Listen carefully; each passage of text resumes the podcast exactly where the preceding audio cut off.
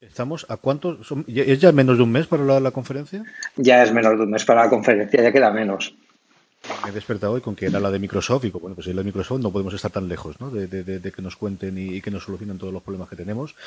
macho, esto es eh, incontestable. Vamos a ir con, más que con el follow-up, hemos estado, nada, ¿qué fueron? Tres días sin grabar aproximadamente, ¿no? sí, más o menos, o tres semanas.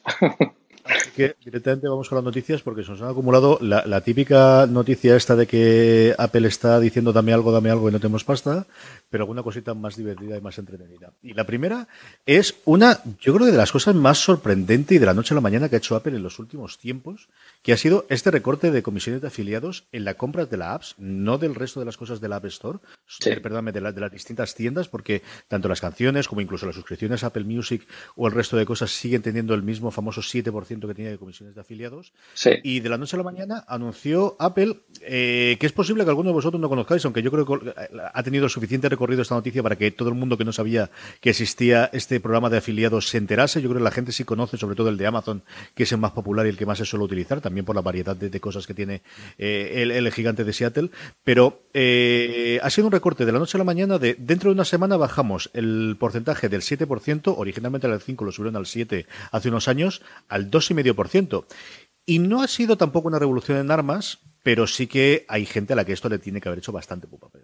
Sí, aquí nosotros hemos publicado en Apple Esfera un artículo eh, durante esta semana donde comentábamos precisamente que esto quizás a quien más daño estábamos haciendo es eh, seguramente a los desarrolladores de, aplicaciones indies, ¿no? que no tienen tantos recursos o que esperan sacar más rendimiento de las aplicaciones con, de lo que habitualmente eh, bueno, pues, se saca por otros, por otros medios o que quizá una, una, empresa con un, bueno, pues que pueda permitirse tenga cierto fondo eh, económico para aguantar este, este pequeño bajón, eh, pues estos desarrolladores indies no pueden permitírselo y, y, son los que más daño pueden, pueden hacer, porque al final tú cuando creas una aplicación estás haciendo una inversión de, de equipo, de trabajo, de tiempo sobre todo, y bueno, el retorno de esa inversión cuanto antes te llegue, pues más colchón te dará para, para, para, seguir haciendo más, ¿no? Y al final esto las grandes no lo notan, pero las pequeñas sí que pueden tener cierto, cierto, cierto impacto. De todas formas, eh, bueno, Apple sacó una aclaración hace poco diciendo que esto no iba a ser exactamente así, que, que bueno, al final todo parece que se, que se estandarizará un poco, eh, no va a ser tan, tan drástico, pero, pero sí que es cierto que, bueno, pues sorprende un poco que a esas alturas eh, se tomen estas, estas, estas medidas. He oído dos cosas sobre el, uno acerca de tratar de explicar el por qué era así y la razón más interesante, o al menos para mí razonable, que, que he oído es fundamentalmente para cortar la sangre que está recibiendo por parte de los Facebook y los Twitter del mundo que sobrescribían todos los enlaces que encontraba del App Store para poner su propio código afiliado, y tanto al pago de los pequeños indies que ponían y de esa forma recuperaban un 7% adicional al 70% que ya se quedaban, o de, evidentemente los pequeños blogs o grandes blogs, ¿no? Wirecutter la compró por una cantidad respetable de, de, millones de euros. el, New York Times no hace demasiado tiempo y al final es una web que funciona normalmente de afiliados, es cierto que mucho más de Amazon que de, que de en este caso de la App Store, pero funciona en, en, ese formato. Y luego en App Stories, que es el nuevo programa que tiene eh, Burges con Federico Vitici hablando sobre apps, en el episodio cuarto, que es el episodio de esta semana, eh, hablaban precisamente de cómo eh, el, eh, todavía parecía que no se había puesto al coda. Entrevistaban a, una persona de la que yo he, ido, he leído bastante porque tiene un blog sobre juegos en, en, los dispositivos de Apple, pero con, con, con un mando remoto, no me acuerdo exactamente el nombre de la publicación, y decía de cómo él, hasta día de hoy, y cuando estaban grabando ellos era primero de semana, todavía no había sufrido desde luego ese, ese efecto que comentábamos nosotros. Bueno, hay que ver un poco también cómo evoluciona eh, todo, todo, todo, el caso, pero bueno, son de estas medidas que se toman que seguramente tienen alguna explicación financiera o tienen algún trasfondo, bueno, pues un poco más complejo de, del simple están quitando dinero, están poniendo dinero. Pero al final la segmentación y todo lo que, lo que puede suponer esto, pues también es una cosa que, se debe tener en cuenta, sobre todo porque la, Apple Store hoy en día es, para mucha gente, eh, eh, empieza a ser la, la, propia Internet, ¿no? Ya no se buscan se busca no se busca tanto en Google, sino se buscan apps, ¿no? Si no estás en una app, quizás no tienes, eh, no tienes presencia hoy en Internet tan importante como, como antes. Y eso es lo que, lo que se tiene que, bueno, al final lo que tiene que, que, verse en el público y que también pues estas medidas pues quizás sirvan para, para cosas que, no alcanzamos a entender o bueno que son más mundanas, ¿no? Que si, quieren ganar más, eh, quieren sacar más rendimiento por esto o quieren limitar, como tú dices, ciertas cosas que, que bueno, que ciertas sobreescrituras de afiliados y, y todo ese tema puedan, puedan suponer a estos, a estos revendedores. Que hay que ver especialmente, eh, y a medio plazo, yo creo que es todo el tema del App Store para iPad. Yo creo que es una de las cosas, y ahora entraremos con resultados financieros alguna más pero esta es una de las formas, ¿no? En la que puede fomentar que haya blogs o que haya publicaciones que se dediquen a analizar aplicaciones del iPad y que den ese salto para, para por un lado, desde la gente de desarrollo y por otro lado, para que se compren a precios superiores. Eh, otra de las noticias que teníamos de esto de números grandes y que asustan de buenas a primeras y que de estas cosas barbaridades que tenemos eran los AirPods y es que hay un estudio en Estados Unidos que hablaban de un 98% de satisfacción o de SAT, como dice siempre Tim Cook, que me gusta decir esta. Sí. Hombre, es que los AirPods, mm, eh, bueno, creo que conocemos algún caso en el canal, en el canal de Telegram que, devolvió los AirPods porque no estaba satisfecho con, con ellos, pero yo, yo, bueno, yo cada día estoy más contento. Yo creo que es uno de los productos estrella, ya no del último año, sino de los últimos años que ha lanzado Apple un producto redondo, innovador, bien pensado, con un precio atractivo, orientado para un público que quizás antes eh, no pensaba en adquirir un producto de este tipo, no pensaba en adquirir unos bits inalámbricos o, bueno, cualquier otra marca y esto ha abierto un poco el espectro, ¿no? Y también es importante porque también eh, nos acerca a ese mundo de comunicaciones inalámbricas que se inauguró con el iPhone 7 y al final es un poco todo un camino conjunto que, que, se está recorriendo con esto. Luego hablaremos del iPhone 8 y de la posibilidad de que se añadan estos AirPods en una edición premium, pero yo creo que es un producto que está sirviendo mucho como caballo de Troya. Yo eh, el otro día oí una frase que creo que tiene mucho sentido, que los AirPods están siendo el, nuevo, el nuevo iPod en el sentido de que está trayendo mucha gente a la marca que antes no, bueno, pues no se fijaba tanto porque no interesaban sus productos o porque nunca se habían fijado en ellos, pero con los AirPods, pues eh, quizás eh, está volviendo a ser atractiva en ese campo, ¿no? Lo que al final que esperamos que Apple innove mucho más en este, eh, de esta forma, ¿no? Que es lo que, lo que destaca sobre la competencia.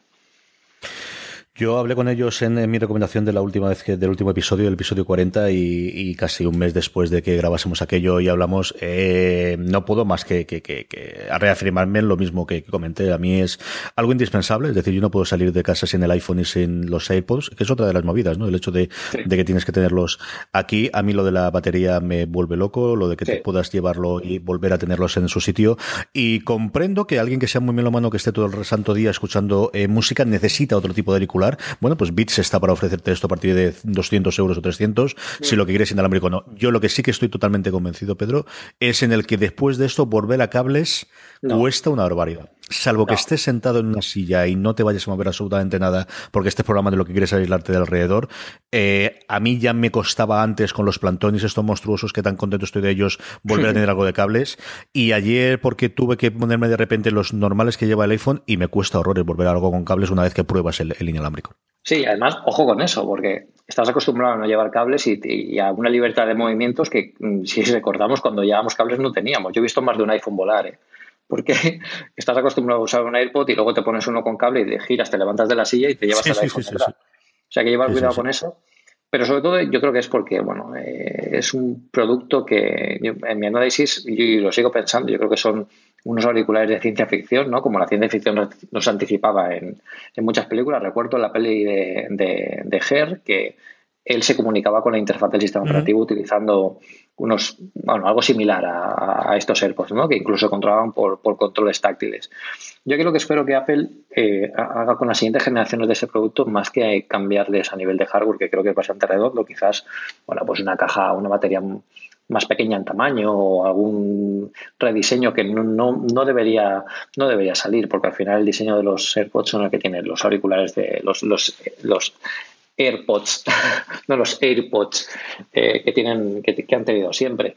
Pero sí contaría con quizá con una cajita un poco más pequeña y alguna novedad en el sentido, por ejemplo, de control con acelerómetro para pasar y retroceder canciones. Eso, eso ya sí que sería, acabaría de redondearlos y yo creo que de esas 942 personas a las que han hecho la, la encuesta, eh, seguramente las, bueno, pues las 15 mm, personas que no estaban de acuerdo con ella, seguramente era por, por el control que tenía, que al final Siri no lo soluciona todo, ¿no? Pero es un camino muy importante y es una primera generación, o sea, que es que estamos en el albor de algo que, que, Apple tiene que poner mucho foco aquí y sobre todo pensar lo que ha hecho aquí para trasladarlo a futuros productos tanto de hardware como de software, que yo creo que al final es lo que identifica y lo que eh, distingue a esta compañía. Yo creo que es, un primer paso fundamental. Lo que nos van a vender son fundas a 20 dólares. Esto lo tienes clarísimo, ¿no? O sea, tenemos funditas por los iPods, vamos, de colores. Esto a mí me extraña que no haya salido, pero no me extrañaría nada que lo tengan ya. Me alegra que me hagas esa pregunta porque precisamente, precisamente anoche estaba en la cama y me aburría y me metí en Amazon, que es lo que suelo hacer cuando me aburro, y, y me compré una funda para los AirPods. Eh, creo que está eh, a 12, 12 euros, una cosita así, una funda de silicona de, de todos los colores del mundo habido así por haber.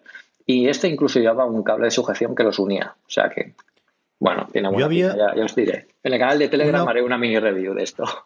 Cuéntala porque en AliExpress yo juraría que era Carlos, que, también era de Elche, si no recuerdo mal. Me acuerdo que era Carlos de Elche por eso. Y a lo mejor me lió con el nombre, pero, pero me acordaba por eso. Él había comprado una por AliExpress y me mandó también de silicona roja y estuve... No me acuerdo por qué Leche no pude procesar la operación en el S, pero tengo, tengo ganas de comprarme una, de, de, tener alrededor. Y con el este que dices tú de tenerlo unidos, pues igual si lo voy a. Eh, haz la review, haz la review y poner el enlace, tío, que, esto me interesa. A ver, si a ver si me llegan en, en, en, unos días. Ya aprovechamos para, bueno, la gente que nos estéis oyendo y que no estéis dentro del canal de Telegram, que sepáis que tenemos un canal de Telegram eh, de gente que mola mucho y bueno, también estamos Carlos y yo y, os animamos a que, a que, a que entréis, que hablamos de, casi todo, del bien, del mal y del estado del mundo en general y también de Apple, o sea que está genial. Y Además, los dos o tres días en los que no grabamos, así tenéis algo en lo que poder discutir y hablar. Que está sí, sí, sí. Por ejemplo, por ejemplo. Eh, Telegram.me barra una cosa más, ahí es donde nos podéis encontrar el, el, grupo de Telegram, como decía Pedro. Pedro, eh, la parte de los números, que es lo de siempre, ¿no? Eh, aquí o hacemos un programa financiero que tiene su sentido, yo no te digo que no, que al final es la empresa posiblemente más importante del mundo eh, a nivel financiero y desde luego de, recursos, y ahora además con el tema político de la representación de, dividendos a Estados Unidos y mil millones de cosas alrededor que podemos comentar. O la otra que es, bueno, nosotros hacer un poquito de, de, pasando por las cifras importantes y comentar lo que más nos interesa desde el punto de vista de usuarios, consumidores y comentaristas dentro de lo que cabe de Apple, ¿no? Nos basamos en lo que comentasteis vosotros en Apple Esfera, de los números más importantes. Dos o tres cositas que quieras resaltar de aquí, Pedro. Yo creo que hay varias cosas importantes. A mí la que más me ha gustado, que quizás no sea la más importante, pero que a mí personalmente me llama mucha atención y creo que es un camino y una dirección a seguir por la compañía, es que mm, solo las ventas del Apple Watch y los AirPods, eh, junto con los Beats, también hay que tener en cuenta, son eh, tan grandes como una compañía que está dentro del, Fortune 500. O sea, eso es eh, enorme porque Estamos hablando de productos que realmente son innovadores, son diferenciales, eh, están abriendo un camino, una tecnología que antes, eh, bueno, pues no la teníamos o la teníamos de una forma que era más tosca. Y es muy importante que Apple también apueste por estos caminos porque es lo que hemos hablado justo hace un minuto, que es la que diferencia a esa compañía de las demás. Y, del resto, eh, los índices de satisfacción tanto del iPhone 7 como del iPad Pro están por encima del 95% en todos los casos, que yo creo que es una brutal noticia. Y otra importante es que los ingresos de, la App Store han crecido casi el doble con respecto al año pasado, un 40%. Eso es una barbaridad. O sea, estamos hablando de que todo lo que mueve el mundo ahora mismo son las aplicaciones. Y la mayor tienda de aplicaciones del mundo ha crecido casi el doble. O sea, ahora mismo es eh, uno de los negocios más rentables del mundo es tener una aplicación eh, potente dentro de esta, de esta tienda de aplicaciones y si eres desarrollador estar aquí es donde tienes que estar. Por eso es tan importante la, conferencia de desarrolladores que se va a celebrar en, California dentro de menos de un mes y de todo lo que nos cuenten, que va a haber un montón de, noticias. Yo cuatro cositas, ¿no? Una sobre cada una de las cuatro grandes patas de Apple. La primera es que la de servicios sigue creciendo. Ese es el gran, eh, donde tiene el foco puesto Tim Cook para tener un lugar de crecimiento. Al final, cuando vas a Wall Street, lo que buscas ya no solamente son los resultados de hoy, sino resultados a futuro. Y la pata clarísima de donde se puede crecer más es esa parte de servicios. La segunda sobre el Mac es que se han vendido MacBook Pro como si no costase. Cuando tú miras las cifras de crecimiento de venta de Mac comparado con el incremento en el precio medio de venta de los, de los Macs, lo que te da resulta es que se están vendiendo unos cuantos ordenadores, pero de luego se están vendiendo más caros los ordenadores. Y eso es el MacBook Pro clarísimamente, hasta el punto de que se nota en los resultados financieros del último trimestre. La tercera, el iPad, que sigue en cadena libre, y el iPad nuevamente se siguen vendiendo un porrón, porque 9 millones de cosas, no todo el mundo vende 9 millones de cosas, como se ha vendido en este caso de iPads, durante un trimestre, pero es cierto que sea el ritmo de crecimiento, sea el ritmo de renovación, yo todavía tengo dos iPads uno que las crías utilizan, sea el, la falta, escasez o no tanta proliferación de aplicaciones para el iPad eh, o el iPad Pro, sea la no renovación del iPad Pro, sea cualquiera de las razones, el caso es que los crecimientos que vemos en el resto de los, de los objetos, o al menos el mantenimiento lineal, no ocurre en el iPad que cae año tras año. Y por último, el iPhone, el que sí que se mantiene, tiene un pequeño crecimiento, pero evidentemente los trimestres fuertes son los de final de año y el primero, tanto para la, la entrada del nuevo iPhone como Navidad, más el año nuevo chino en el segundo caso. Aquí lo que tenemos es el peso de China. Y es que si China fue el lanzamiento o el crecimiento, sobre todo con el iPhone 6, cuando tuvimos una pantalla grande y el modelo más grande, especialmente el Plus, aquí lo que hemos visto es que cae. Y eso lo enlazo con un artículo de, eh, de Ben Thompson, del el, gratuito suyo de la semana pasada, maravilloso, que además eh, Alex Barredo también se hacía directo del Mixio, en el que comentaba cómo en China eh, el teléfono es importante, pero el sistema operativo, que es al final la gran ventaja que tú tienes comparativa cuando tú tienes un iPhone, de te da pereza, aparte de todo demás, el tener que cambiarte ahora a Android es una cosa complicada, porque es una cosa de instalar las aplicaciones o dejarán de estar. Allí el puente de entrada no es tanto el sistema operativo, sino WeChat, que es mucho más de lo que nosotros en Occidente. A mí me abre muchísimo los ojos. Yo no tenía ni idea de que servía para tantísimas cosas, como comentaba allí, que es pues un Facebook con Messenger, pero súper metaminado, que al mismo tiempo significa, te permite hacer transacciones y te permite pagar en comercios, pero te permite hablar con la administración y rellenar papeleos. Es decir, es una cosa absolutamente loca de estas cosas que suele tener China, que visto desde aquí nos parece alucinante que eso se pueda tener una empresa privada como Tencent en cuestión de tres años con WeChat. El artículo estaba muy chulo, lo trataré de poner en las show notes si no pasa nada para que lo veáis. Y esas son las cuatro o cinco cositas que me han parecido interesantes. Evidentemente, lo más divertido va a estar a, la a partir del el próximo trimestre, cuando veamos el nuevo iPhone o lo que ocurra, y evidentemente para el último cuando se venda, pero eso son las cuatro o cinco cositas que quería comentar. Hablando y anticipando un poquito de lo que puede ocurrir en esa conferencia de desarrolladores o a futuro, acabaremos hablando del iPhone 8, pero antes tenéis un artículo chulo también en, eh, para balear en, Apple Esfera eh, con el altavoz con Siri y para arriba y para abajo. Hoy mismo que estamos grabando, ha confirmado el Wall Street Journal, ese me pegó el moco de que estaba leyendo justo ahora cuando comía, eh, que Microsoft ha presentado ya, aunque no lo va a poner a la venta hasta septiembre, un competidor del Echo, exactamente el mismo formato que Google Home, exactamente el mismo formato que Echo, la forma de arriba es distinta, no lo hacen ellos, sino que, sino que lo hace Harman Kardon, que me entero yo que es una subsidiaria de, de Samsung leyendo el artículo, no tenía ni puñetera idea, y que en la gran incorporación que al menos se están tratando de vender es la incorporación inicial con Skype, que es una de las cosas que se estaba avanzando ya que iba a llevar las siguientes versiones de Echo y las siguientes versiones de este Microsoft Home. Pedro, ¿tú crees que esto sale sí o sí igual que yo o cómo lo ves? Sí, sí, sí yo creo que tiene que salir, ¿no? Es igual que cuando estábamos hablando, por ejemplo, de toda la toda la, la, la, bueno, la revolución que podría vender con los smartwatches, los, los relojes inteligentes, que iban a llegar sí o sí, porque al final algo que pedía el mercado y que los, la competencia ya estaba en ello y estaba de aquella manera. Yo creo que ahora estamos un poco igual. Lo que pasa es que aquí quizás el mercado de la competencia ha llegado antes con, dispositivos que eran muy potentes. O sea, estamos hablando de Alexa, que, es muy potente. Estamos hablando de, que las grandes, bueno, pues han aventajado a Siri en, en sentidos de, bueno, pues interpretación eh, de, de, la voz, en cosas que se pueden hacer con ello, la integración con las aplicaciones, con third parties, etcétera. Y ahora aquí estamos en un escenario en el que, bueno, Apple tiene que poner algo aquí porque eh, en realidad ya lo tiene tímidamente. Y, todo esto me recuerda un poco cuando empezamos a hablar de cuando, cuando llegó el primer Apple TV, ¿no? que para ellos era un poco un hobby. Parece que para esto, para ellos era también un poco un hobby, ¿no? que quieran sacar algo realmente grande. Eso entroncaría un poco con las declaraciones de Phil Schiller, lo que dijo el otro día, de bueno, es que eh, queremos algo que sea realmente bueno, no poner cualquier cosa. Y, si te das cuenta, durante muchísimo tiempo se ha hablado mucho de una mejora de Siri eh, bastante sustancial, pero no ha llegado a materializarse. quizás estén esperando un momento como para lanzar un producto que realmente potencie, potencie y, bueno, y saque todo lo que pueda um, dar lugar a, un potencial tan profundo como podría ser Siri o podría ser esa combinación de Siri con aplicaciones third parties y un dispositivo que puesto en casa pues también puede darnos muchas ventajas. También estamos asistiendo a, bueno, a casi al nacimiento de HomeKit con la integración con el resto de la casa.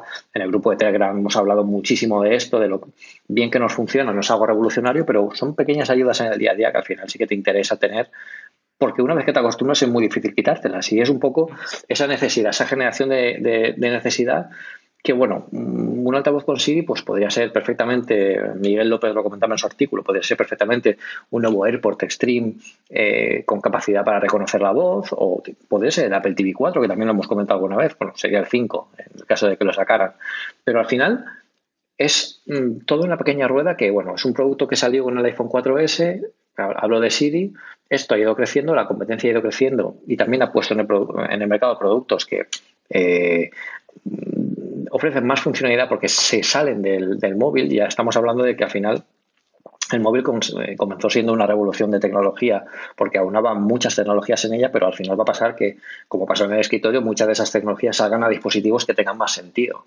Y en este caso yo creo que un altavoz de este tipo puesto en casa pues eh, sirve para mucho. Yo, por ejemplo, a mí me pasa una cosa y, lo, y lo he pensado alguna vez. Estando en casa, yo tengo HomeKit en casa, tengo algunas bombillas en casa y tengo algún electrodoméstico conectado a HomeKit. Si no tengo el teléfono cerca o no tengo el Apple Watch en la muñeca, no puedo encender las luces. Entonces, o tengo que ir a por el teléfono, o tengo que ir a por el reloj, o, bueno, pues apago y enciendo las luces manualmente, ¿no? Pero al final no puedo regularlas, no puedo hacer todo lo que me ofrece HomeKit. Yo creo que algo puesto en casa que tenga un, eh, bueno, una tecnología que se denomina como Far Field, que es bueno, que es el reconocimiento de, a larga distancia de la voz, de forma que no tienes que estar como con el móvil cerquita para que te entienda. Yo creo que esa tecnología es esencial para que esto funcione bien y que nos liberemos un poco de las manos de, tengamos un manos libre dentro de casa con el, con el móvil y con todos los, el resto de dispositivos como el Apple Watch, etcétera. Precisamente Apple ha apostado mucho por esta tecnología por Farfield, creo que, que compró una empresa hace poco que se dedicaba a esto, o sea que está cantadísimo que va a sacar algo, algo así, pero desde luego, como siempre, Apple no es el primero que llega, pero al final es el que define un poco la categoría de producto y el camino. Yo creo que aquí están viendo cómo está el mercado y si Phil Schiller ha llegado a decir que prefieren esperarse a sacar algo que no sea mediocre, pues igual, igual es que tienen una apuesta bastante, bastante importante por sacar.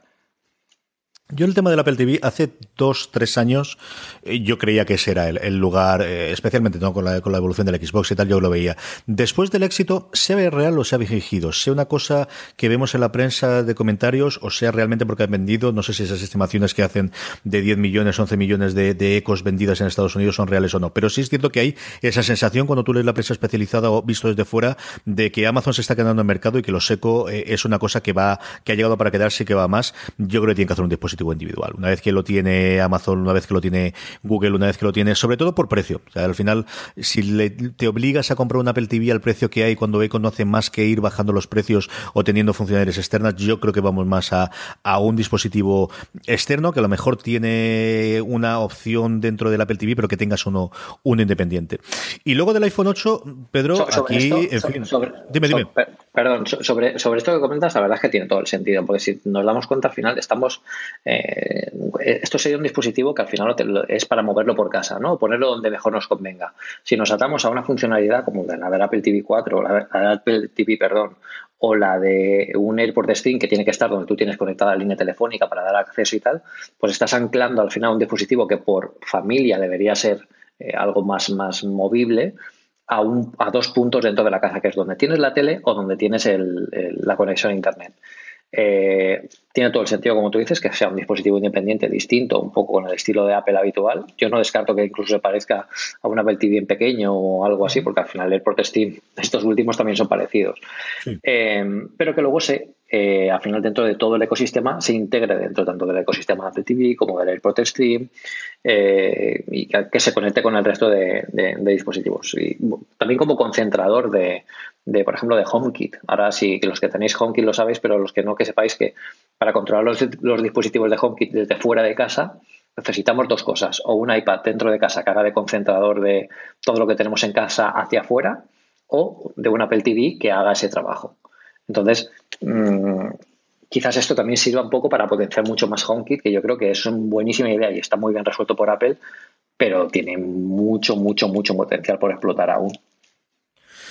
Sí, yo tengo mucha curiosidad por utilizarlo, de verdad. Lo, he hecho, he hecho pruebas con Alexa con el con el Fire TV que tengo, pero no es lo mismo porque este es el cacharro, eso es un cacharro para tenerlo o bien en mi casa en concreto en la cocina, o bien tenerlo en el cuarto de las crías, o bien tenerlo arriba en el despacho ahora que tengo el piso de arriba. Pero es un cacharro muy para cocina.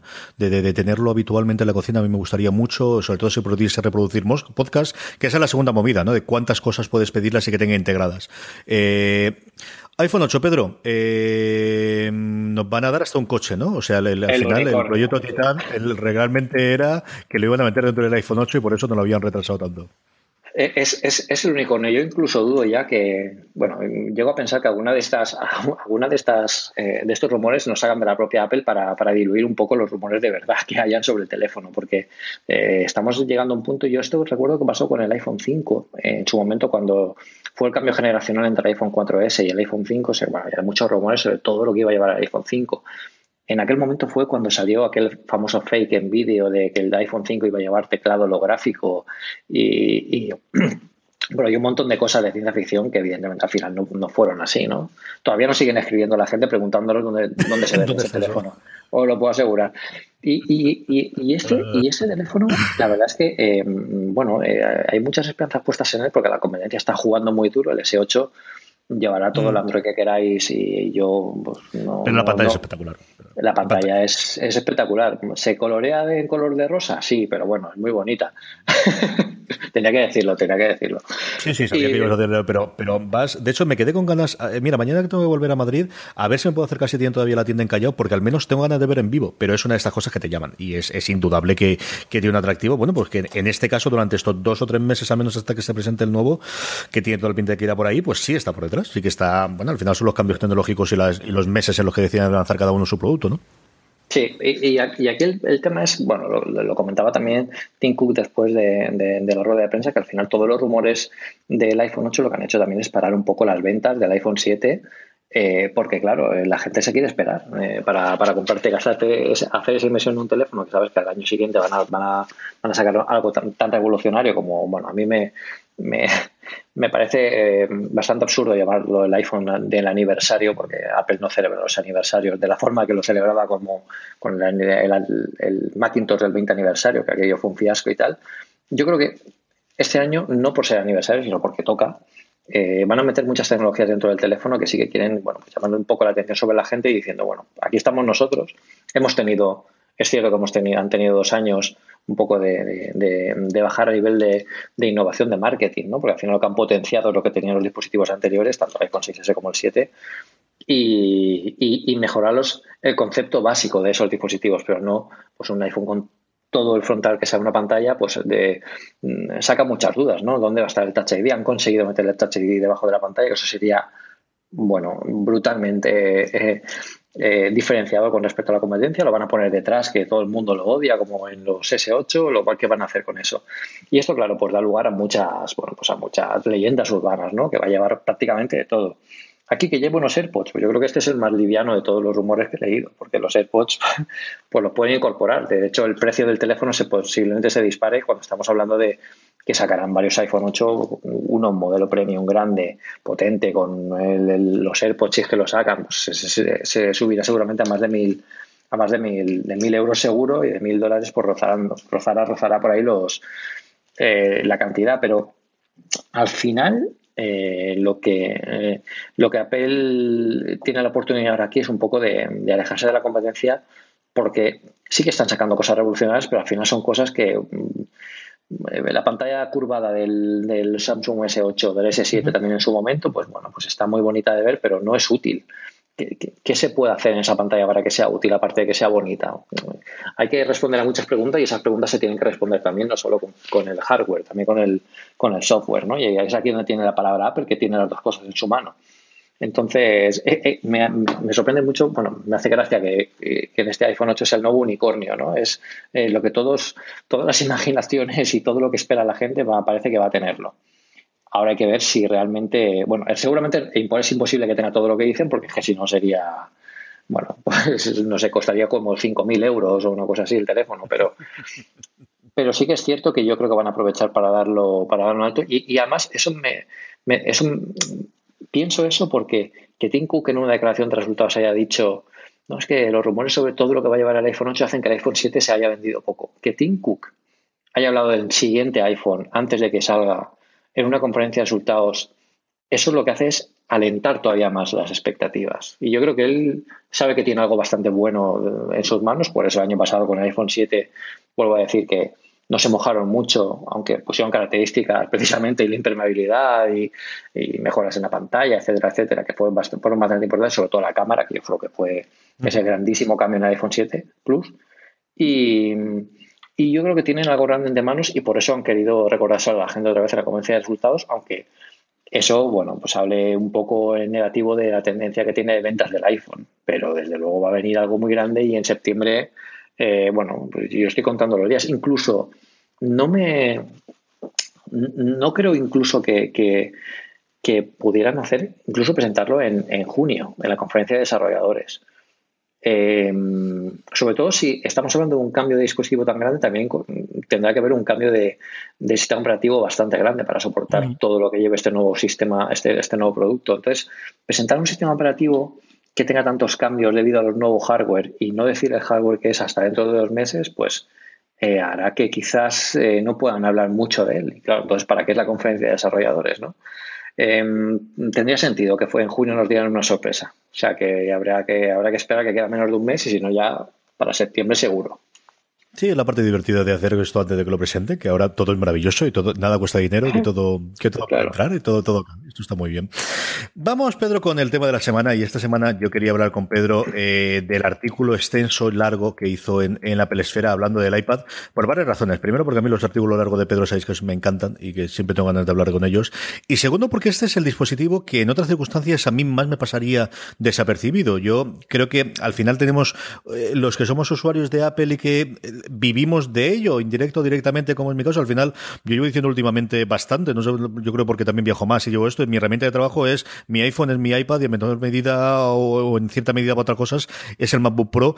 Claro, yo es, uno de los dispositivos que de buenas a primeras menos me interesan verlo desde como, como objetivo de compras, y en cambio es un iPad Pro, pero por otro lado, es el dispositivo, el iPad posiblemente que más se venda, es el dispositivo al que más gente se encuentre como, como primera opción o como comparativa por haber comprarlo, y, y siempre es curioso e interesante ver qué está haciendo Apple en ese punto inicial de entrada de las tabletas con el iPad, que como comentábamos antes en los números, es algo que funcionó espectacularmente bien de números al principio y que en el que ya ha virado, vimos como también en los últimos programas, dos o tres veces la estrategia. Hace cuatro años la idea era todo iba a ser iPad mini, en los últimos dos años hemos girado hacia el iPad Pro. Y aquí queda este modesto y cariñoso iPad a secas, nada de iPad Air, nada de otra cosa. Hemos vuelto otra vez al iPad después de haber desaparecido el nombre. Y este iPad 2017 Pedro, ¿qué te ha parecido alguien que utiliza como tú un MacBook Pro y un iPad Pro por un lado y luego cómo lo ves su hueco en el mercado en este 2017?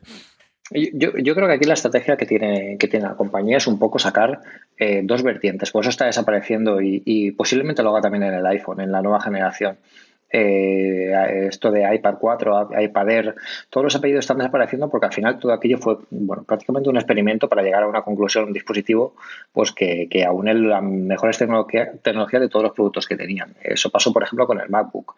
Salió el MacBook Air, está el MacBook Pro, está el MacBook. Ahora tenemos al MacBook y tenemos el MacBook Pro. Eh, tenemos el MacBook Air, pero el MacBook Air no se va a actualizar ya. Es, algo que tenemos todavía del, del modelo anterior. Entonces, aquí Apple quiere tener dos dispositivos, quiere tener el iPad y quiere tener el iPad Pro, con las ventajas e inconvenientes que ello tiene. Las ventajas están claras. Aquí tenemos un iPad potente, bien situado dentro del mercado. Eh, recordemos que quizás en España nos parezca un poco más caro, pero en Estados Unidos está saliendo por un precio muy, muy atractivo. Entonces, eh, tener un iPad por 349 dólares, pues es una pasada. Sobre todo estamos hablando de un iPad de 9,7 con un procesador eh, mejor que el del iPad Air 2. Eh, la pantalla no es trutón y no está laminada, estamos de acuerdo, pero sigue siendo una pantalla fantástica. Me sorprende mucho que la gente se queje mucho de la pantalla del iPad eh, cuando es una de las mejores que tengamos, aunque no sea laminada y aunque no sea una pantalla trutón. De hecho, si pensáramos así, ninguna pantalla de ningún dispositivo de Apple tendría sería buena porque mm, solo son laminadas y trutón la, del iPhone, la del iPad Pro de 9,7. O sea que, eso es bastante importante. Luego, eh, el diseño sigue siendo el mismo que el del iPad eh, que, el del, iPad Air original con la ventaja de que aquí el peso ya no es un problema. En su momento sí que nos impresionaron esos 32 gramos menos que había con la diferencia con el iPad Air 2, pero el peso dejó de ser un problema desde el iPad 4 al iPad Air. Entonces, tampoco tiene mucho sentido plantearse ahora que sea menos o más pesado porque ya me importa ese, ese tamaño.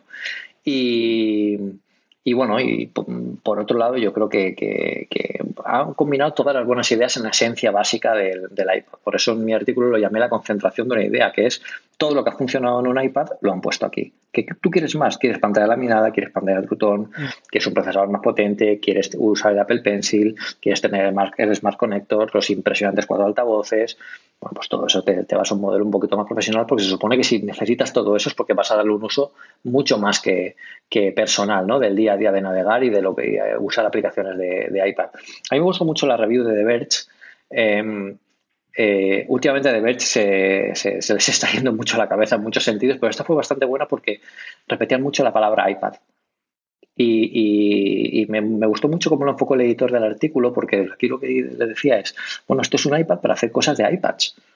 Que además lo hace muy bien, porque Apple además hace estos dispositivos para que todo lo que tienes que hacer en un iPad lo hagas fantásticamente bien en un iPad. O sea, no, no tienes que estar mirando procesador, no tienes que estar mirando memoria RAM, no tienes que estar mirando eh, eh, cuánto disco duro tienes. No, pero te lo compras y sabes que te va a funcionar todo y te va a funcionar perfecto. Entonces, eso es un iPad y por eso el precio que tiene yo creo que es muy, muy interesante para la gente, la gente que decía, bueno, yo es que solo quiero un iPad, un, un tablet para navegar y para jugar a cuatro aplicaciones. Bueno, pues igual te gastas 100 euros más y tienes este iPad, que sabes que además tienes todo el ecosistema de Apple, tienes, eh, bueno, todo el mundo de aplicaciones que no te va a dar eh, ninguna otra tienda de aplicaciones. Y, para mí yo creo que está bastante bien situado y diferenciado del, iPad Pro. Yo creo que aquí eh, lo que tenemos que compararlo es con el iPad Pro, no con el iPad Air 2. Entonces, básicamente porque el iPad Air 2 cuando salió al mercado no tenía este precio.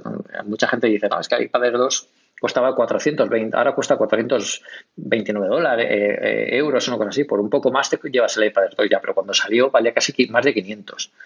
Entonces, eh, la diferencia entre si me compraría un iPad Air 2 o un, iPad nuevo, yo me compraría un iPad de los nuevos. Primero porque el procesador es más potente, te va a dar mucho más juego.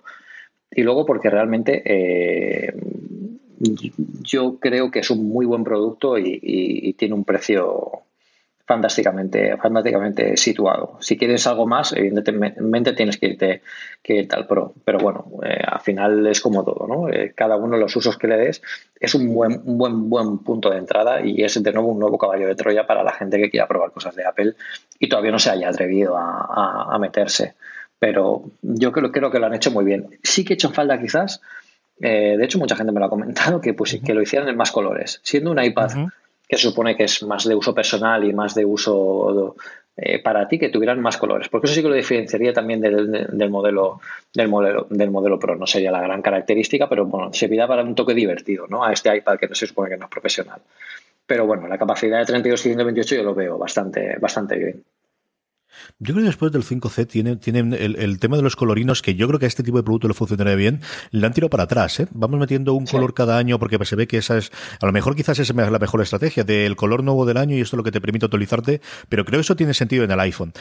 Yo creo que es el hueco que, que en su momento, cuando, para los viejos del lugar, en el iPod era el iPod Nano o el iPod Mini en su momento, y, que más recientemente podría tener, pues yo que sé, el, el, MacBook Air o otra cosa. Es decir, y que hasta hace cuatro años tenía el iPad Mini, ¿no? Era el iPad que te comprabas barato, pero en el iPad Mini sí tenías esa diferenciación de mm, si lo quieres barato tienes que llevarte este pequeño, porque si quieres algo grande ya te vas a este precio, ¿no? Y aquí yo creo que es un producto desarrollado desde el principio de necesitamos llegar a este precio. Nosotros no vamos a competir con tabletas de Amazon de 79 dólares, ni de importación eh, chinas de 50. Eso no es nuestro mercado, igual que no lo son los, eh, portátiles sub 1000 euros, igual que no lo son los escritorios por debajo de 2000 euros, igual que no lo es el iPhone, eh, los teléfonos por debajo de 900 euros. Ese no es nuestra competencia, pero sí que nuestra competencia tiene que empezar de a partir de este precio. Y con este precio, ¿qué podemos hacer? Y esa es la idea. Nuevamente, ¿a mí es un producto para mí? No, pero para mis hijas, si se les estropea no lo sepas, posiblemente sí. Creo que cuando analizamos, aquí es complicado el análisis porque no tiene esto, no tiene lo otro, ya, pero es que que no funciona de esa forma. Lo como comentabas tú, si realmente tú eres un consumidor, como en mi caso, que lo que quieres es esa herramienta de trabajo, tienes que ir a otro producto. Y este yo creo que tiene un perfil distinto, que no es el que no entra en nuestro grupo de Telegram, que no es el que comentará en la Pelesfera en muchas ocasiones, que no es el que, el que nos escribirá y nos dirá, pero ¿cómo podéis pensar, cómo pueden vender esto cuando eh, hace dos años presentaron uno con estas características? Pero creo que, eh, nuevamente, lo que ocurrirá, eh, es que no tenemos los números, ¿no, Pedro? Pero yo creo que este es un iPad que si no remontar el, el, precio, sí que a lo mejor ellos, al menos se lo han apostado, ¿no? El, este quizás era algo que, que, quería nuestro público o ese otro público que a la gente que escribe, a la gente que habla modestamente de estas cosas, quizás se nos olvida siempre que existe y que ellos tienen que tener los datos internos.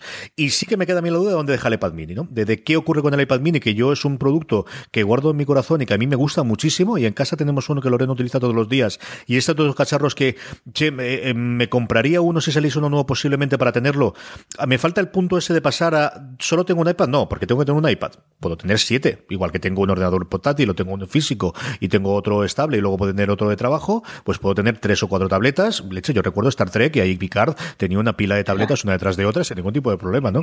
Esto tampoco es original mío porque se lo leí hace mucho tiempo a Zippy Gray, que él tiene cuatro o cinco iPads y por qué no? Es decir, yo quizás me es más cómodo cuando voy a leer una novela al lado de la mesilla he tener un iPad mini, cuando vaya a trabajar el Pro y para llevarme de un sitio para otro que pesa menos, un iPad eh, nuevo o un iPad Pro de 9 pulgadas, ¿no? Evidentemente está el coste del precio, pero cuando eh, al final es tu herramienta de trabajo y bueno, pues en vez de gastármelo en coche que voy en tren, me lo puedo gastar los cacharros estos. Pero sí tengo curiosidad, ¿por qué ocurre con el Mini, ¿no? Después de todo este cambio. Sí. Aquí además es importante que eh, yo creo que aquí lo que Apple nos quiere vender no es un iPad, nos quiere vender los servicios, nos quiere vender la App Store, nos quiere vender el ecosistema, nos quiere vender todas las ventajas que no tiene ninguna otra marca. Entonces ellos han dicho, bueno, para que eh, la gente pueda consumir estos contenidos, estos servicios y todo este ecosistema bien, ¿qué producto tenemos que tener mínimo en el mercado para llegar además a este precio? Entonces, yo creo que han hecho el producto eh, necesario y pensado para que todo funcione perfecto y que además puedas tener acceso a todo este mundo que además mm, luego es, el efecto llamada. Luego te, verás este, seguramente si tienes un Android dirás, bueno, pues, pues igual el sistema operativo estaría muy bien tenerlo, ver cómo son los iPhones, ¿no? Y, y, y hará un efecto llamada importante. Yo creo que se va a vender bastante bien sobre todo pensando que, eh, eh, hablando de iPad y las, las, bajadas de ventas del iPad y etcétera, etcétera, yo creo que aquí el punto no es tanto el hardware del iPad como el software. Y lo hemos hablado un montón de veces. Necesitamos un iOS diferenciador para el iPad, que aproveche las características, que sea multiusuario, que, que, puedas añadir widgets, que puedas hacer un montón más de cosas que, que, sí que le darían una nueva vida al producto porque ya no tiene que ser un iPhone grande, ahora tiene que ser algo más. Y quizá por eso el iPad mini está un poco en tierra de nadie, porque eh, realmente la diferencia entre un, un, Plus, un iPhone Plus y un mini, eh, a efectos prácticos, si tienes los dos, al final acabas utilizando el iPhone que es lo que llevas en el bolsillo. Entonces, si diferenciamos un poco el software y en el, a, los, a los iPad les damos nuevas características que nunca va a tener un teléfono por tamaño de pantalla o por lo que sea, quizás sí que podamos, eh, bueno, Apple sí que sí continúe reviviendo el mini, si no, nos quedaremos con los iPhone grandes y de ahí ya pasaremos a los 9,7 y si sacan en, un, en el futuro un 10 con lo que sea que, que, podrían sacar. Si quieren hacer un tamaño intermedio, en los Pros seguro, porque aquí yo no creo que hagan más tamaños, entre el 9,7 y el 12,9. Pero bueno, es, un, es una forma ¿no? de, de, atraernos de nuevo a, a, todo esto. Yo creo que además es un buen momento para hacerlo porque es un producto que no desvela nada de un nuevo sistema operativo, sino que cuando salga, este ya lo utilizará. Y se dejan, si os dais cuenta, los iPad Pro que estábamos hablando tanto de salir en abril, pueden salir tal, los iPad Pro sí que pueden tener algo que necesite eh, un nuevo sistema operativo, por eso quizá lo están dejando hasta después de la presentación de iOS 11 en, junio. Y tampoco es, descabellado pensar que se vayan a presentar en junio o que se anuncien dentro de, de una keynote después de verano, pero que se anticipen ahora no, si tiene que sacarlo todo en la que no te, en la de conferencias desarrolladoras, pues se van a cuatro horas, ¿no? Entre software y hardware, pues es una cosa divertidísima. Bueno, tienen una semana y además están en su casa, a, ver, a, ver, el desembarco de San José este año cómo va, ¿eh? Yo quiero ver las fotos de la fiesta y del centro de la pueblo, pueblo-ciudad, porque al final decimos pueblo porque los yankees dicen pueblo, pero claro, los pueblos suyos son de 400.000 habitantes, claro. Es que... yo, lo pregunté, ¿eh? cuando estuve en San Francisco, pregunté qué tal era San José y tal, y ahí me dijeron que aquello no era, eh, no es como me lo imaginaba, o sea que que puede ser interesante, puede ser chulo. y luego, Sí, sí, sí, hay que ver, a ver que ver cómo está la cosa. Y luego la, otra cosa que eh, hablabas tú del tema del software, el iPad, ¿no? Y lo dejamos eh, porque yo creo que es un tema para comentar y podemos comentar alguna otra semana como tema de la semana. Pero nuevamente recordaba uno de los últimos podcasts de Ben Thompson, eh, no él, sino, no me acuerdo cómo se llama, con el que hace Exponent, que es, que es un profesor de Harvard. Él hablaba de cómo, cuando tú miras las keynotes, y él lo hablaba de memoria y yo también, así que es posible que haya alguna diferencia, pero, pero si no, de ver el ventrovato, como decía el clásico, las dos primeras presentaciones del iPad, en los que todavía estaba Steve Jones en cada uno de los casos, Steve Jobs se tiró media hora hablando no de las características del iPad, sino de cómo el software, de trasteando con el software y mira, se puede hacer esto, se puede hacer lo otro, se puede dejar de hacer aquello. Que es lógico también porque eran las primeras pruebas, pero ya venías del iPhone, o sea, la pantalla táctil y el funcionamiento general de iOS ya lo sabías cómo funcionaba, ¿no? A partir de ahí, todos los demás demostraciones que se hacen con el iPad son el hardware. Hardware, hardware, hardware, hardware. Porque prácticamente no tienes, con una pequeña excepción, cuando hace un par de, desarrolladores tienes el tema de la, de, la separación de pantallas y la apertura, que, que queda muy bien en la demo y luego en el día a día lo que ves es esto tiene un, un potencial brutal, pero llevamos dos años sin hacer ningún cambio y quizá a lo mejor hacía falta hacer algún cambio adicional. Yo creo que en eso sí llevamos dos o tres años de retraso. Bueno, pues, pues eso es lo que está ocurriendo, ¿no? Se, ha quedado clarísimamente atrás. Yo creo que es un secreto a voces que todo el mundo conoce y que, y que bueno, empieza a tener un cierto margen, pues igual que ocurría con los ordenadores de escritorio, ¿no? De, alguna cosa pasada de catálogo oscuro. Aquí de momento no ha habido que montar esa rueda de prensa improvisada secreta para contar que no os preocupéis que vamos a sacar un Mac Pro a lo mejor para el año que viene quizá, pero, pero yo creo que si no hay alguna cosa que llevarse al... Este va a ser una de las conclusiones. Es decir, de las cosas que, que como decías tú, de ver que los, los que tienen el colmillo afiliado tienen ganas de sacar de la conferencia de desarrolladores si no se producen, si no se sale de la conferencia de desarrolladores con una versión de iOS para darle cancha al iPad Pro de 9 y de, y de, y de 11, yo creo que eso sí que va a ser una de las cosas que va a aparecer en las reviews al día siguiente. Vamos, no sé si en el titular, pero casi casi, ¿eh, Pedro? Sí, sí, sí. Va a ser un año, va a ser un año bastante distinto, ¿eh? no solo por, por, lo que hemos comentado antes del iPhone 8, yo creo que va a ser el año del, del, software, del, de los cambios en sistema operativo, que además van a ser cambios profundos porque también el hardware, como hemos comentado antes, también va a ser profundo. Entonces, eh, de esa conferencia de desarrolladores esperamos muchas, muchas cosas. Y, bueno, ya queda menos de un mes. O sea, estamos, yo, yo estoy contando los días. ¿eh? Yo creo que va a ser una de las keynotes más importantes del año. Y eso que normalmente la conferencia de desarrolladores, bueno, es importante por el tema de que presentan los sistemas operativos, pero poca, poca. No ha sido, eh, últimamente no, no, han sido las, las grandes fechas ¿no? De, de, nuevo lanzamiento de productos. Pero yo creo que este año van a sacar muchas cosas interesantes y aquí puede ser un buen punto de partida para, la, para los grandes cambios. Tenemos que ver qué vamos haciendo para la Keynote. Ahora que quedan cuatro o cinco, queda todavía un poquito de tiempo, casi un mes. Tenemos que ver el tema del bingo, que siempre lo tenemos pendiente, nos acordamos última hora para el programa. Además, va a ser el lunes 5. Tendríamos que intentar buscar a ver si podemos estar los dos, Pedro, y hacer ese. si tú no estás volando y yo no estoy reunido en Madrid. Esa es una cosa para coger ahí y hacer un Facebook Live o algún rollo de esto. Yo creo que alguna cosa, alguna tontería deberíamos hacer. Tú estarás más liado con toda la, la esta de la esfera, pero si lo podemos cuadrar, bueno, Vamos a eh, como decía el clásico, soy un tío, soy, yo soy un tío multitarea, yo creo que puedo, yo creo que puedo hacerlo. No tengo ninguna duda de eso, por eso he abusado de ti y ya te he comprometido a estas cosas. Vamos con las recomendaciones, pero antes de eso, eh, damos las gracias, hablando precisamente de la gente del grupo de Telegram y el resto, a nuestros mecenas y oyentes. Sabéis que nos podéis ayudar de dos formas muy sencillas a que Pedro y yo sigamos haciendo el programa eh, regularmente, idealmente semana tras semana, pero dejémoslo regularmente.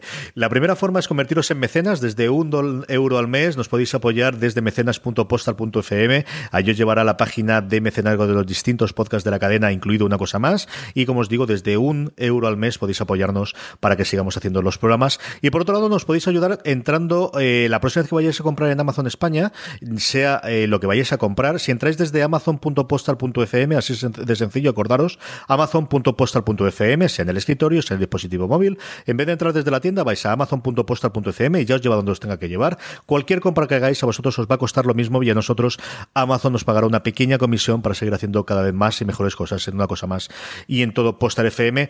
Y ahora sí, Pedro, vamos con la recomendación de la semana. Bueno, yo tengo una recomendación que empezamos ya eh, temporada estival, muchos de vosotros vais a viajar y a muchos de vosotros os van a poner multas. No porque hagáis nada muy ilegal, pero seguro que se os pasa en alguna ocasión de velocidad un poquito y bueno, al final os llega un susto. No pasa nada. Hay varias aplicaciones que están totalmente dentro de la legalidad, no, no, hay nada que esté eh, que sea un detector de radares de ondas ni ninguna cosa de estas raras, pero sí, bueno, tiene la base de datos de, de, radares y podemos utilizar de forma sencilla con nuestro, con, junto, que, junto con el Google Maps o Apple Maps que tengamos en, en, el coche, incluso si utilizáis CarPlay. No porque salga nada en pantalla, sino porque es totalmente sonoro. Es una aplicación que se llama Tráfico No. Es bastante buena, es horrible, pues ya lo digo, es muy fea. O sea, el que lo ha hecho merece, merece la muerte a nivel de, diseño, pero funciona muy bien. Y funciona muy bien porque además está integrada con, bueno, eh, son la voz antigua de Siri, que es una cosa, la voz de, locución del, sistema operativo, y nos va avisando con antelación de los radares y, nos puede servir, nos puede quitar de más de un susto. O sea que además está bastante actualizada, es bastante precisa. Yo la llevo probando varios meses y la verdad es que funciona muy bien.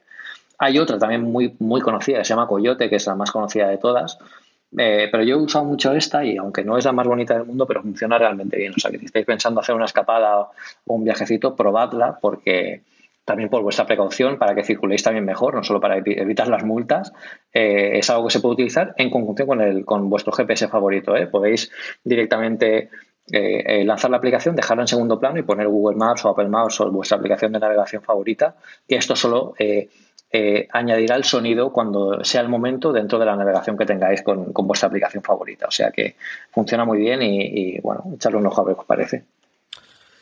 Sí, señor, esto voy a instalarlo en el iPhone de mi mujer ya mismo, que el otro día tuve que pagar una de estas. Y eh, a Raúl Martín Carbonel, que es el desarrollador, cuando Pedro ha dicho lo de merece la muerte, sabes que lo ha dicho en sentido figurado y con todo el cariño del mundo. Pero, yo te, pero, todo. O sea, que lo tengamos de oyente y la hemos liado, Pedro, tampoco es Pero hay que cambiar esa, esa interfaz, hay que hacer algo ahí.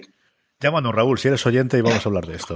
Yo creo que podemos hacerlo con Mi recomendación de la semana tenía otra cosa por guardar para la semana que viene. Viene dada de una necesidad perentoria que tuve ayer y es que están en obras en mi edificio, en la Galia, el edificio en el que yo trabajo en la universidad, eh, porque están cambiando todo el sistema de refrigeración. La Galia se montó, fue un edificio curiosísimo en su momento que se montó en tres meses medio prefabricado y el sistema de refrigeración llevaba un, compuesto químico o un sistema de refrigeración que se fue prohibido por la Unión Europea como dos o tres años después. Con lo cual, cada vez que se estropeaba el aire acondicionado, la reparación era un invento divertidísimo de poder reparar. Entonces, han decidido que iban a hacerlo eh, definitivamente y lo que están haciendo es cerrar el edificio por trozos eh, y durante ese tiempo tienes que desalojar el despacho. Todo esto cuento para deciros que he tenido que sacar de ahí el, ordenador y ligarlo todo y el monitor externo que yo tenía del primer Mac Mini que tuve en su momento, eh, en vez de dejarlo en el despacho de otro compañero para después llevarlo para allá, digo, bueno, pues mira, ahora que tengo el MacBook Pro me lo llevo para casa. El otro día mirando por Magníficos encontré un adaptador de DVI, porque esto todavía no tenía salida de HDMI, sino de DVI al, al, para el MacBook Pro, para USB-C, y digo, bueno, pues me lo llevo para casa. Pregunté a la gente de Magníficos que Mark, eh, muy amablemente desde el servicio de ayuda, me, dijo que, vamos, que la cosa debería funcionar bien. Lo compré junto con otro disco duro que tengo aquí de Porsche que está muy bien de precio, de 4 teras, que, bueno, en fin, el que este tamaño tenga 4 teras, Pedro, ahí me sigue alucinando. Sin alimentación externa y tal. Pero vamos, en fin, por no enrollarme más, el caso es que cuando llego y conecto, eh, todo maravillosamente bien, pero parpadeo una barbaridad. Digo, bueno, pues no pasa nada. Es el refresco que tiene, está refrescándolo por debajo, estará a 30 Hz en vez de a 60 Hz y funciona. Entonces me voy a, pantalla, preferencias, a preferencias pantallas, perdón, donde siempre está esto, la resolución y que abajo siempre aparecía la velocidad de refresco. Pues no, no está. Hmm. ¿Sí? Si esto estaba aquí, ¿por qué no está? Bueno, pues parece ser que desde el capitán Apple se la ha cargado ya no está en la pantalla y no puedes elegir el sistema de, refresco. Y yo le eché, pero ni avanzado, ni otra pestaña. No, no, no, no, ha desaparecido y no hay ninguna forma sencilla. Yo le eché. Empiezo a buscar en foros, empiezo a buscar respuestas y lo mejor que me están diciendo es, esto está protegido ahora por un sistema de protección interno de Apple que podría buscarte cómo se llama, pero que Dios sabe si me voy a acordar porque no lo... Sí, te lo tengo aquí en medio. Está protegido con eh, para, System Integrity Protection, SIP, que es una cosa que me parece muy bien que esté, pero que debería tener una forma de hacerlo. Y eh, me decían que tienes que quitar esto y luego distintas opciones. Y decían, la mejor aplicación para esto, y esta recomendación es Switch Res X, que es una aplicación de la antigua usanda de que te mete un panel nuevo en el panel de preferencias y tienes aquí la resolución que te dé la gana. Él tiene una barbaridad, pero vamos, además con, con HDP, HIDPI si quieres también si tienes un, eh, monitor moderno y es capaz de aguantártelo la tarjeta gráfica, una verdadera animalada y si no está exactamente la que tú quieres, la pones. O sea, puedes ponerle hasta píxel por píxel, si quieres una que sea 967 por 432 a 47 MHz, puedes poner la resolución que tú quieras. Bueno, pues el caso es que eh, tiro de terminal para quitar el este, porque no es lo más sencillo del mundo. Tienes que rebotearlo desde desde el, desde el, sistema de recuperación, meter una cosa en terminal y una vez que lo instalas, chico, pues ya maravilloso. Entonces, eh, me permiten eh, poner, como os digo, ya no solamente la, resolución, sino exactamente la que tú quieras del perfil, te permite hacerla incluso por aplicaciones. Si quieres una aplicación que esté con mayor resolución y con menor resolución, también te permite hacerlo, cosa que no está absolutamente nada mal, eh, pues cuando tienes problemas visuales. O a mí, por ejemplo, me ocurre con el Mac Mini que tengo abajo en la que tengo conectado a la tele, porque la tele ahora la tengo muy lejos. Entonces, la revolución del vídeo sí que la quiero que la haga a la máxima resolución, pero igual para cuando yo tengo que mirar algo en el navegador sí me interesa que esté una resolución superior. Entonces, es otra de las cosas que tengo que probar después, pero fundamentalmente es que me ha permitido hacer una resolución eh, personal a 60 Hz y quitarme y ahora mismo poder grabar y hablar contigo con una pantalla como Dios manda en vez de la pequeña de 13 pulgadas. Así que, como os digo, Switch Res X, os pondré el enlace en las show notes, eh, para cosas muy, muy especiales, pero chico, cuando lo necesitas, ha sido mano de santo, Pedro. Yo, tiene muy buena pinta. De hecho, esta eh, es una de las aplicaciones clásicas dentro de, de, Mac. Yo recuerdo haberla usado hace muchísimo tiempo y sigue dando, sigue dando buen resultado. La verdad es que se ha actualizado muy bien. Estaba viendo ahora precisamente las pantallas y se ha actualizado muy bien. Sí, además eh, tiene, el, tiene el gusto de aplicación antigua de Mac, o sea, de, mil de millones de ventanas y de muy pro y de, y de tienes que saber exactamente lo que estás haciendo, no saques eso que la líes. O sea, sí, sí, sí, Muy clásica. Muy bien, pues hasta aquí ha llegado el programa. Eh, volveremos la semana que viene, en el que quedará mucho menos de un mes para la conferencia de desarrolladores. Seguro que tenemos alguna cosita más que comentar de, de Apple. Pedro, hasta la semana que viene. Hasta la semana que viene. Saludo a todos. Y a todos vosotros, gracias por estar ahí y hasta la semana que viene en una cosa más.